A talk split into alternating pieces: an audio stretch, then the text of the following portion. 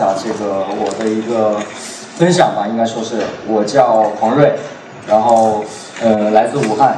嗯，今天给大家分享一下我的一些涂鸦的一些经历，还有一些比较好笑的事儿。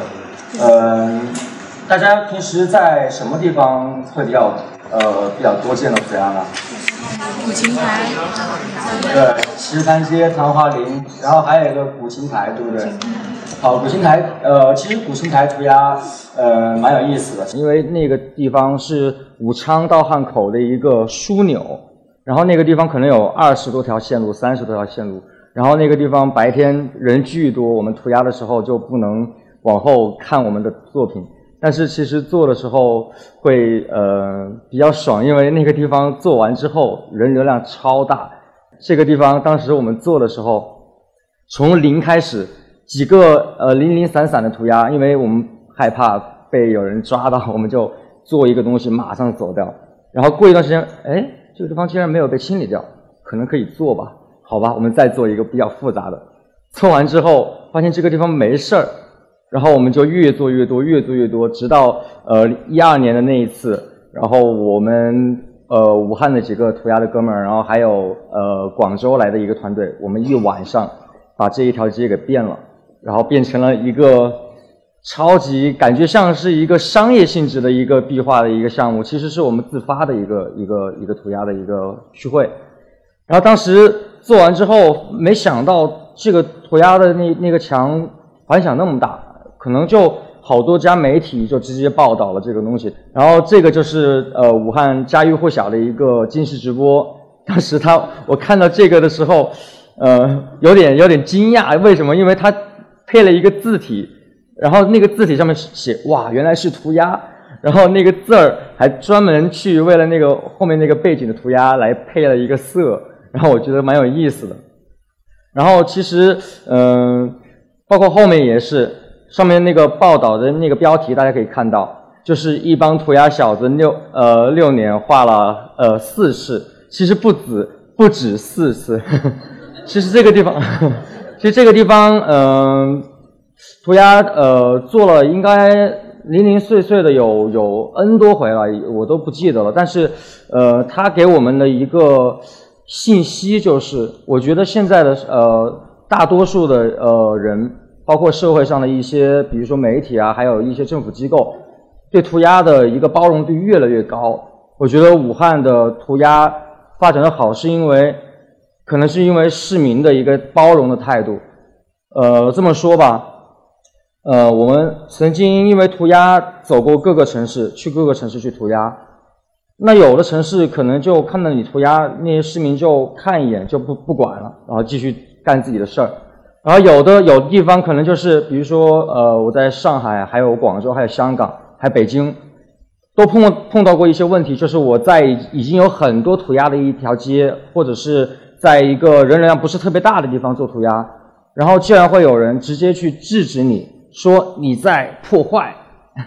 然后也有人会呃直接当面不跟你说任何一句话，直接走过去，然后打电话报警，喂，这里有人涂鸦。然后当时我就懵了，在北京北服那个地方是一个北京很有名的一条涂鸦街。然后当时我在覆盖以前的作品，就是找我们涂鸦的人会找一些比较呃旧、比较老的作品，然后你再来覆盖，因为这样也会对涂鸦也呃其他的涂鸦者也是一个尊重嘛。然后当时做的时候，就来了一帮城管，一过来，你们干嘛呢？谁让你们做？谁负责人？然后我们就懵了。然后后来我们问了。我们就问了他为什么会来管我们，他们说有人报警，本来是不管的意思就是说，本来是无所谓，但是有人报警了之后，你你你必须得出面去制止这个行为，那么所以就是有的时候碰见过这些事情之后，再回想这些年在武汉做涂鸦，基本上还是蛮快乐的，给大家看一下，呃，其实我们有的时候。第一，你是给自己减少减少一些麻烦；第二，也是不想给别人带来更多的麻烦。所以有的时候我们会在一些比较显眼但是不太引人注意的地方，啊，比较矛盾的一个词，比较显眼但是不太引人注意的地方。然后比如说这个地方，这是一个呃汉口一号线，然后旁边的一个建筑，它是三层楼的一个结构。然后其实我们翻出来做，既不不会影响到任何人，然后这个地方也会成为一个，我觉得就是比如说你们呃大家坐地铁的时候，坐坐轻轨的时候，每天挤着那个列车就来回晃，然后当你们看到有一个涂鸦从眼前经过的时候，哎，就会有一个比较，不管是开心还也好，还是纳闷也好，我觉得至少是一个新鲜的一个感官，在上班或者上学的途中。这个地方是棋盘街。它旁边以前是呃旧的湖北美院，那湖北美院当时就有很多呃学生就对涂鸦感兴趣，然后当时也有一个全国非常牛的一个团队叫 Winners，然后我作为一个当时还是高中生的我，然后当时我就觉得那个地方还蛮蛮牛的，然后我就觉得那个地方应该算算是一个圣地吧，涂鸦圣地。然后当然后来他们不怎么做之后，然后也是我们，然后。呃，后来又起了一个团队叫 Who Best，H U B E S T，呃，就字面上意思就是湖北 Best，呃，因为团队里面有很多都是湖北其他的城市，包括武汉呀、宜昌啊、孝感啊、黄石这些地方的一一些涂鸦的爱好者，然后呃，逐渐变成了我们还有其他的一些涂鸦呃团队，还有一些呃，比如说国外的、国内的一些涂鸦的人一些聚会的一个地方，然后棋盘街。这个地方我觉得怎么说呢，是一个非常安逸的地方。刚才讲到武汉涂鸦的氛围，除了我们自身的一个涂鸦圈的氛围，就是一个大的氛围，就是市民对涂鸦的状态还有态度。我们在棋盘街怎么说呢？活了几年了，碰过各种好玩的事儿。有一只狗叫灰灰，它是棋盘街名狗，因为它每一次就是一只小博美，然后每一次走走走走走。然后你碰到它的时候，你说灰灰，它就不停住，然后看着你，然后你就去摸它，它就一个姿势不动了。等你摸完了之后，你就走掉走开了，你你就看着它，它看一下你，哦，不摸了是吧？继续走，就是这样的一个状态。然后它的主人，呃，当然我不知道叫什么，但是那个那个是一个老太太，然后那个老太太特别的好，特别的慈祥，然后每一次看着我们涂鸦的时候。她说：“哎呀，这么晚还在做呀，然后这么热的天还在做，然后这过年的什么不回家吃饭，说干嘛干嘛。他每次就跟我们寒暄几句，然后我们经常这样这样聊天，然后最后竟然跟当地的一些老奶奶成为了好朋友，就是这样的一个状态。然后我在其他的地方做涂鸦也会碰见这样，比如说在我我我出生的那个地方叫青山区，在武昌的边上。”然后青山区，我在涂鸦的一条巷，当待会儿我会讲到那个地方也是涂鸦的时候，有一个老头在后面看了好久，看我做涂鸦，各种勾线，各种干嘛。然后他看了巨久之后，然后他实在是憋不住了，他就问了一句：“小伙子，你你真的是自自自己花钱自己出来做这些东西？”然后我们觉得非常好看。嗯，希望你待会儿做完之后可以去我家里，我们俩泡壶茶，然后好好聊一聊。哇，这种感觉当时就特别的爽，你知道吗？就是涂鸦的状态一般都是戴个面具，然后有人赶快跑，一群人就跑掉。但是现在在在武汉街上可以这样去做，就感觉是互相都很尊重，你知道吗？这种感觉非常爽。啊，这个是也是在棋盘街，当时你知道，嗯，不管你们信不信，我是信了的。大家看配色，还有那些细节，就呃知道这个是动车，动车的主题。然后其实棋盘街这个地方，就是你，因为它是一个自发的一个涂鸦的一个区域，所以你可以做任何你想表达的一一些主题，只要是你对呃一些事情有看法，或者是你对涂鸦的热爱，不管有没有主题，都可以去做。所以现在棋盘街在中国的涂鸦圈里面算是一个涂鸦高地之一了。啊，这个大家可能很少见，因为大家可能很少，大家可能经常看到涂鸦，但是没有看到涂鸦的人。然后其实我们涂鸦的人平时是这样的状态：街角旮旯里面，然后哎呀，你的稿子画出来没？哦，我画出来，我今天画这个，然后我们一啊拼在一起啊，效果不错，我们做吧，就这样。其实感觉就像一群。呃，一群呃想画画的人，只不过没地方画，在街上画，这是一个这样的状态。然后经常就大街上面，然后一群人在斗稿，斗稿子。这个也是我在青山区做涂鸦，然后当时是我的一个哥们儿帮我在后面照的，偷偷照的。然后其实我知道这个事情，因为这个这个老奶奶在后面看了我，估计有半个多小时，大夏天的，真的，我觉得特别可爱，你知道吗？他们可能看不懂，但他们会觉得，哎，这个东西不是广告，它也对，它也不是通常意义上的那些山水啊那些壁画，也不是那种市政工程搞的那些壁画，他觉得这个东西可能是一个自发的状态，然后他就会想这个东西到底是什么。有的人会直接问你是什么东西，但有的人他会在旁边不停的看看半天，这是一个很有意思的一个状态。然后我记得有一次也是跟我一个印象很深的一次，我在呃红钢城的一个桥底下桥墩上面做了一个，花了一晚上的时间，两晚上的时间做了一个很大的一个涂鸦，非常精致，然后各种细节。然后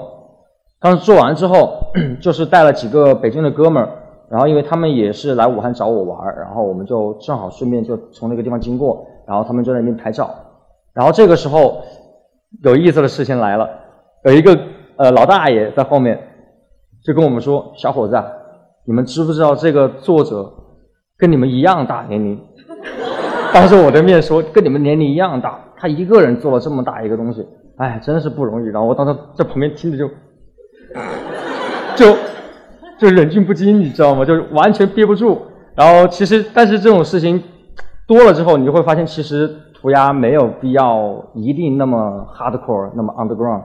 不用那么地下，不用那么暴力。其实，呃，在国外也许会呃有各各式各样的涂鸦的形态，比如说偏暴力一点的呀，地下一点的呀，帮派一点的，也有偏艺术一点的，或者是偏画廊一点的那种。但是我觉得在中国，大家涂鸦的人。大部分都是热爱生活的一群人，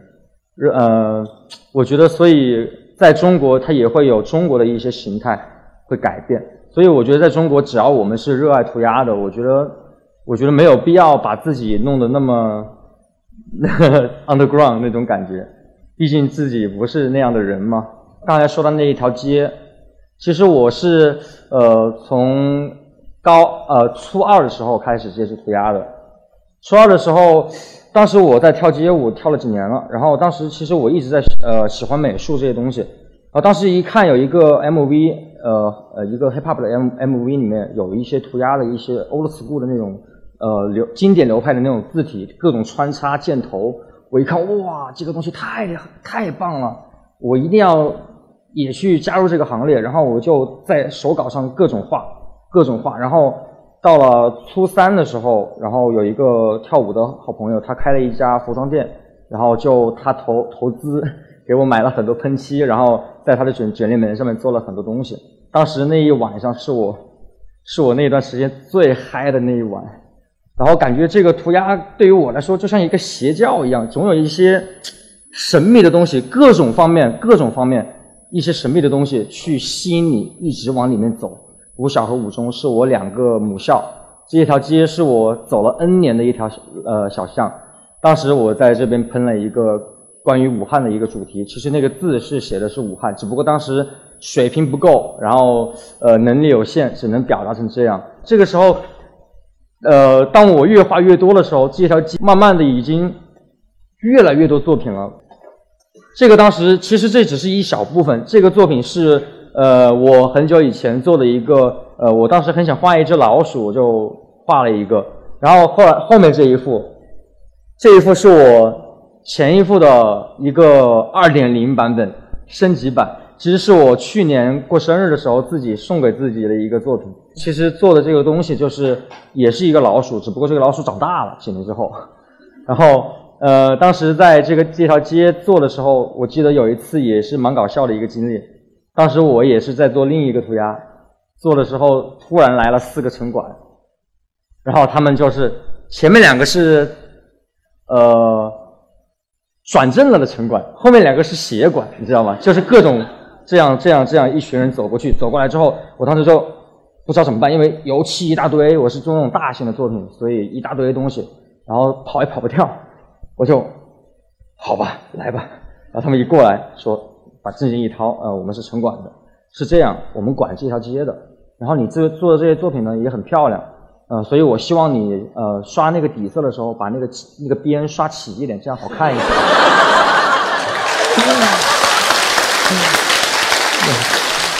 然后当时我就说，好吧，原来还有这样的事儿。然后其实，嗯，我当时就是一个百感交集的一个状态。我说，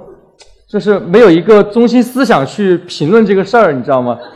就嗯，好吧，我就以后尽量刷齐一点吧，免得你们来找我麻烦。当然，其实呃，这也是折射出了就是涂鸦这个东西，graffiti 来中国来武汉有有了十几年了。我觉得也慢慢的被大家都知道了。包括前几年刚做涂鸦的时候，我在街上做涂鸦，有人会问你是干嘛的。到现在我做涂鸦在街上，然后旁边的那几个人走过去，哇，涂鸦 就是这样。所以我觉得呃，可能就会慢慢的变好。包括其他的城市，可能有的有的呃，有的人呃抱怨自己的城市可能涂鸦的氛围不好。其实我觉得，嗯，年轻人嘛，就是做东西，只要你喜欢，你热爱，你是有感染力的。不管是感染身边跟你一起涂鸦的人也好，还是感染其他不涂鸦的人，哪怕是城管，你都可以去感染他们。其实他们认为你干的是好事儿，就 OK 了。我觉得涂鸦并不是说一定要去发泄，或者是呃去破坏，这个只是呃 graffiti 文化里面的一部分。但是其实有的时候我们做的时候，做涂鸦的时候，那个状态可以跟这个城市呃有更好、更多的一些良性的互动。其实这样也是很棒的。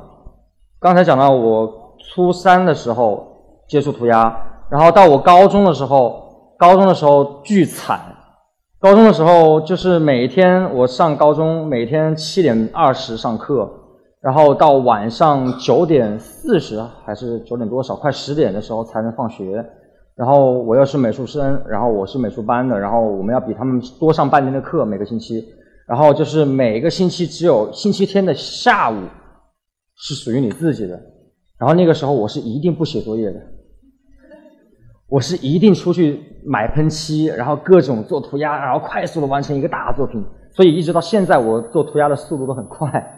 到了高三之后，我就压根儿就不上学了。那个时候我我状态特别不好，我觉得我我自己就是一个不适合学校这个东西这个载呃这个空间的一个人。我我从小这么说吧，我从小我报过各种兴趣班、绘画班，因为我很喜欢画画。我我经常就在家里把各种墙也画满了，然后纸也画满了。纸画完之后，然后发现画一张撕一张，画一张撕一张，没纸了之后啊，只能找撕掉的那些画 再来画一遍。然后呃，教我小时候就是拉着我妈，呃，我要报报那个班儿，我要报这个班儿。报完之后，我妈很有很开心的给我交了钱，然后让我去学。过了两个星期之后，我自己就逃出来了，然后就是我受不了那种课堂式的那那种感觉，所以我呃，包括我后来我上学，嗯，我的初中和高中的老师，不管是教化学的也好，然后到了高中，不管是美术老师还是英语老师，还有教导主任，他们都觉得我，都呃，他们很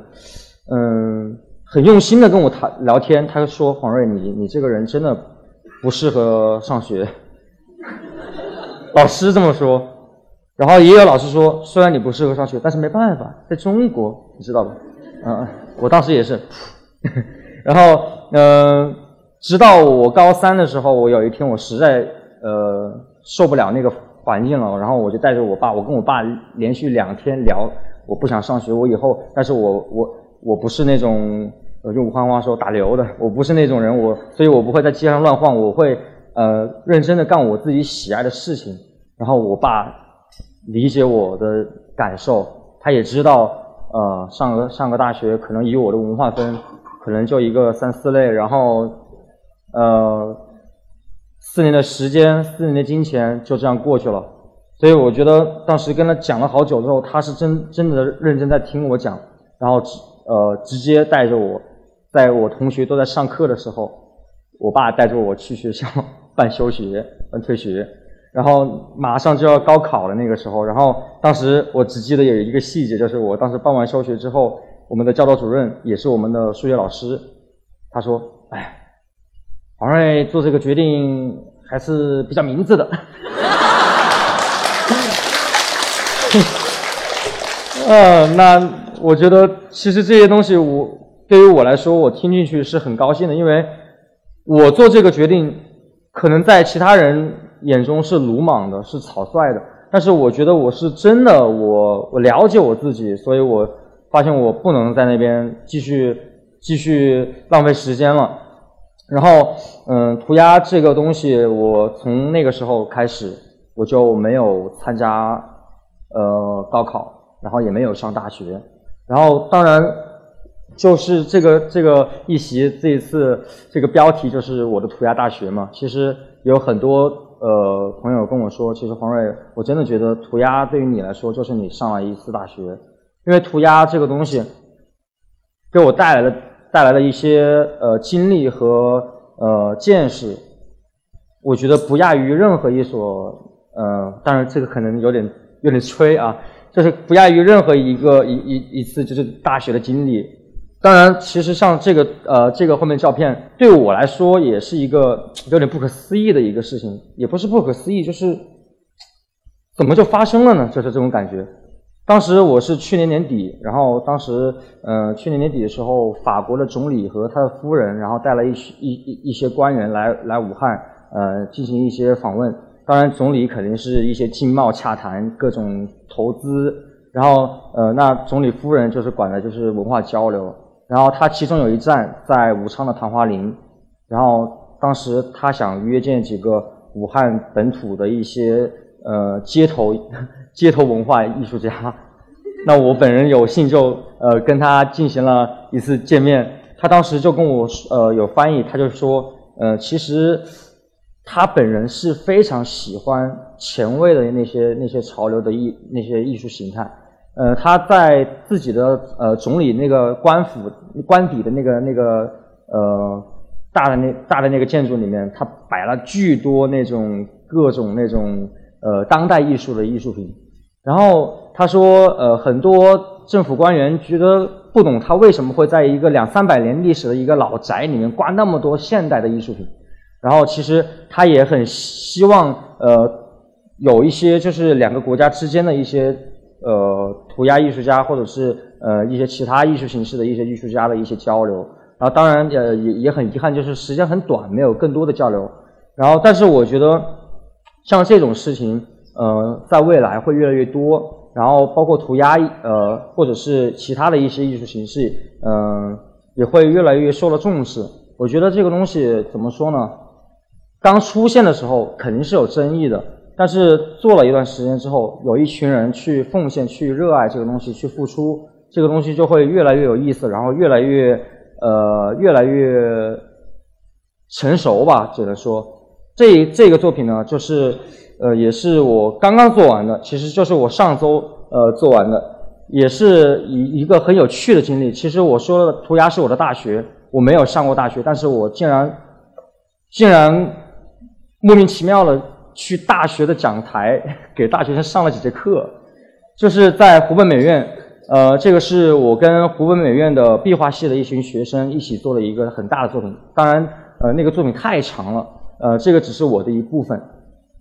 呃，讲到涂鸦这个东西给我带来了一些改变，其实就是呃这这幅画我就表达了我的想法。这个里面就是呃可以看到后面有一个战斗机，其实这个东西比较视觉感可能太太饱满了。就是这个涂鸦呃手稿它表现的意思就是